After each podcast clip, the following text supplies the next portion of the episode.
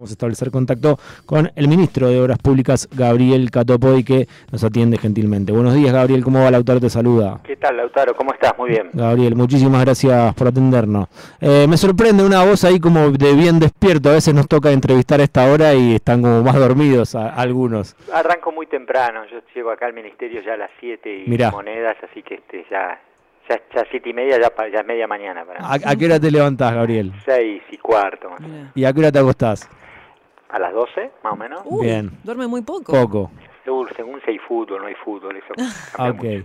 Bueno, sí, se nota en la voz, ¿eh? el otro día no me acuerdo a quién, no vamos a vender a alguien, pero bueno, se notaba en la voz y a vos se te nota despierto. Gabriel, interpretaciones del discurso de Alberto, generales o particulares, como quieras. Datos muy serios, ¿no? Este, muy eh, comprobables, un gobierno que puede dar cuenta con muchas cosas para, para contar, pero fundamentalmente con, con indicadores que, que son absolutamente incontrastables. Nosotros tenemos que poder generar una, una cancha con los argentinos en los que podamos discutir de la manera más objetiva posible, no puede ser todo griterío y, y, chicana, y me parece que los datos, este, la información, la rigurosidad de los argumentos que, que expresó ayer el presidente dan cuenta no de una Argentina que tiene todos los problemas resueltos, pero sí de, una Argentina que tiene un buen piso para encarar lo que, lo que viene. Y, yo creo que, que, el presidente, bueno, este, se dedicó a eso, le puso también historias de vida, a veces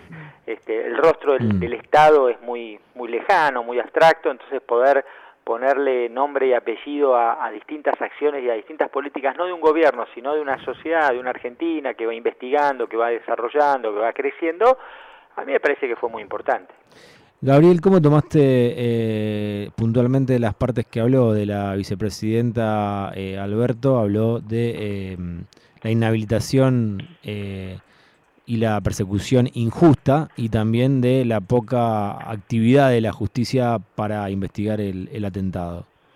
Bueno, me parece que la defensa de, Cristina fue, fue muy clara ayer, sigue, viene siéndolo en cabeza de, del presidente, mm. fundamentalmente poniendo siempre el eje en, la cuestión este, de fondo, en los motivos que llevan a que eh, bueno, la justicia y distintos sectores de la oposición estén obsesionados con cancelar a, a Cristina Fernández de Kirchner, con perseguirla, con, con generar, este, a veces desde la justicia, a veces este, con hechos tan, tan, tan violentos como el que ella sufrió, este, bueno, una situación realmente este, que es este, absolutamente reprobable. Me parece que, que, que hay un, un frente de todos y un mm. peronismo que siempre defiende a sus dirigentes y, en particular a aquellos dirigentes que, que, hicieron que hicieron buenas cosas por por su por su gente no por su pueblo y, no hay dudas de que de que la atacan a Cristina no, no, no por lo que hizo mal sino fundamentalmente por lo que hizo bien atacan su modelo este atacan sus sus derechos y y nosotros vamos a seguir defendiéndola en cada ámbito que tengamos que hacerlo. Sí, es cierto lo que estabas diciendo, porque recuerdo que cuando fue lo del atentado, Alberto dispuso el, feriado para que la gente vaya a la calle a, repudiarlo. Em, Gabriel, me llamó mucho la atención la ausencia del diputado Máximo Kirchner. ¿Sabes qué pasó ahí? No, la verdad que no lo sé, no lo sé. Me, consultaron algunos colegas tuyos. Eh, tengo, tengo claro que, que ayer el presidente fue acompañado y respaldado por por toda la bancada, por, mm. por, gobernadores, por intendentes, por organizaciones gremiales, por organizaciones sociales que estaban en el recinto y por supuesto estoy convencido de que, de que Máximo, más allá de, de su presencia, de su ausencia en una sesión, está muy comprometido con, con, con encarar este, este tiempo y este, y este momento de, del frente de todos con, con, bueno, con la mayor seriedad posible, con, con buscando los, los mayores niveles de, de acuerdo y de, y de, entendimiento, con la claridad de que este año lo que se discute y lo que se juega en la Argentina es si la Argentina va a volver a estar en manos de, la derecha, ¿no? Este, está cumplida la cuota de internismo, de peleas, este, eh, uno entiende, no, no es ingenuo, pero me parece que todos estamos de acuerdo en que, en que ahora toda, tenemos que enfocar y todas las acciones, toda la energía tiene que estar puesta en cómo ponemos al peronismo en, en posición de ganar, cómo ponemos al frente de todos, más allá de las candidaturas, competitivo y me parece que esa, esa tarea es del gobierno y es de todos como militantes. ¿Te hubiese gustado que esté Máximo ayer? Sí, por supuesto, pero, pero, pero sé que, que está y, y, entiendo que estuvo también este, haciendo alguna tarea y alguna actividad, algún compromiso militante y me parece que lo importante es que Máximo tiene una responsabilidad muy mm. grande en el partido de la provincia de Buenos Aires, en el, en el peronismo, del cual yo soy el secretario general, trabajo con él y con, con, todos los compañeros para que el peronismo de la provincia de Buenos Aires no sea un refugio, un lugar de donde este, resistir, sino una, una locomotora importante, una palanca importante en la estrategia electoral que tenemos que encarar en los próximos meses. Mencionando la provincia, em, ¿te parece que Axel va a ir por la reelección, Kisilov? Eh, ¿Te gustaría que así sea?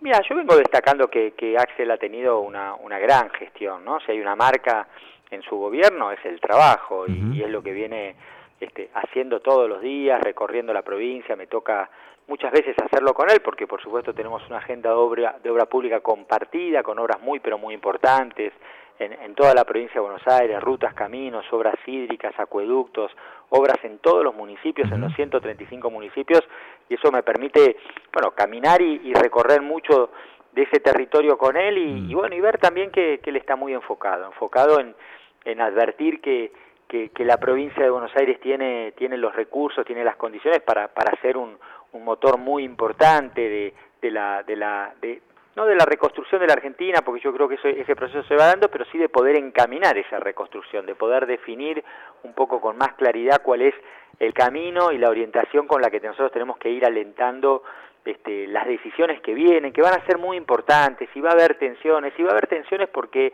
nada más y nada menos, Lautaro, tenemos que mm. discutir qué vamos y cómo vamos a defender los recursos de la Argentina, cómo se van a distribuir esos recursos, que esa oportunidad que nosotros sentimos que tiene la Argentina y la provincia de Buenos Aires sea no un negocio para tres, cuatro amigos de, del macrismo, sino que realmente sea una oportunidad para el conjunto de los de los argentinos. Nosotros estamos convencidos de que con los dólares que ingresen de las exportaciones, que en la medida que la Argentina va a ir teniendo un superávit, porque no va a necesitar dólares para comprar barcos para tener energía, nosotros tenemos que constituir un fondo soberano, un fondo argentino que permita, bueno, dar el salto, construir, transformar la matriz productiva para que los próximos 10 años, porque además el gas es finito, eh, y esos y esos ingresos van a venir por muchos años, pero pero un día se terminan, entonces tenemos que tener realmente una mirada visión estratégica, bueno, nosotros tenemos que poder empezar a plantear y a mirar eh, un poquito más adelante, salir de la mm. discusión de la semana que viene y poder poner el ancla un poco más adelante. Plantear en mi caso que es posible que en los próximos cuatro años dupliquemos la inversión en obra pública en términos del PBI. Hoy estamos en el 1.4, podemos llegar al 3% del PBI y eso significaría bueno, terminar de transformar todas las rutas por donde sale la producción nacional en autovías, poder llegar con agua a buena parte de toda la Argentina, poder seguir construyendo puertos y, la infraestructura que necesitamos para que ese desarrollo y ese proceso realmente tenga el sistema de logística, de transporte que necesitamos. ¿Te sorprendió el, el accionar de, de parte de la oposición? Hay que destacar que no toda eh, principalmente Fernando Iglesias y Cristian Ritondo, que estaban dados vueltas con su celular, dando la espalda al presidente Alberto Fernández, y después cuando Fernando Iglesias se, se, levantó y le empezó a gritar a, Alberto Fernández? Me parece, Lautaro, que ellos decidieron hace tiempo ya este, hacer política de esta, de esta manera, ¿no? Son estos tipos que, que aparentemente nos quieren nos quieren nos quieren gobernar pero pero que lo hacen con un con un tono de violencia de, de intolerancia les guste o no les guste, es el presidente de la nación, tienen, mm. tienen una responsabilidad mm. institucional, eh, podemos tener diferencias, podemos tener contrapuntos, lo que no podemos tener es falta de, de respeto en, en, el inicio de, de, de, un, de, un, de un evento institucional, en el inicio de las sesiones ordinarias del Congreso nacional me parece que, que también habla de que, de que, bueno, de que el peronismo no es una máquina oxidada, ¿no? De que el mm. peronismo, que lo daban por muerto, que lo daban por terminado, como que este partido ya estaba cerrado, me parece que está, está competitivo, estamos fuertes, estamos, estamos con, con, con, con de vuelta, con las posibilidades y en condiciones de poner a, al frente de todos en condiciones de ganar, y, y la verdad que este, eh, el, el nerviosismo, la irritación, el griterío, los insultos, bueno, hablan tal vez de esa preocupación. Gabriel, eh, siempre fuiste uno de los que no se enganchó eh, en las internas del Frente de Todos y destacaste que eh, si seguían peleando desde Juntos por el Cambio podrían llegar nuevamente al gobierno. Siempre fuiste de los que marcó eso. ¿Cómo hacen para, para dejar de, o para ponerse de acuerdo, para no decir para, para dejar de pelearse? Mira, yo siempre digo que, que creo mucho en la buena en la buena leche, en la buena fe de todos los compañeros, en que todos cada vez que opinan, cada vez que fijan una posición, lo hacen tratando de, de, empujar y de, y, de, y de llevar este barco en, en el camino correcto, eh, pero también soy de los que planteo que, que eso bueno, no, no puede generar festejos en, en la tribuna de enfrente, ¿no? Cuando, cuando pasa eso es que nos pasamos este, y nos, nos, nos, nos, fuimos de, de, de, estación, nos pasamos de un límite y me parece que, que en eso tenemos que tener este, hoy más que nunca este, la responsabilidad de, la expectativa, de lo que está esperando buena parte de, nuestra sociedad. De vuelta, a mí me, toca caminar la Argentina todos los días, me estoy yendo a Mendoza hoy, mañana me voy a Corrientes, todos los días estoy en el lunes estoy en Santiago del Estero y, hay una Argentina productiva que está en movimiento, con muchas dificultades, bueno, por supuesto, pero, pero no hay dudas de que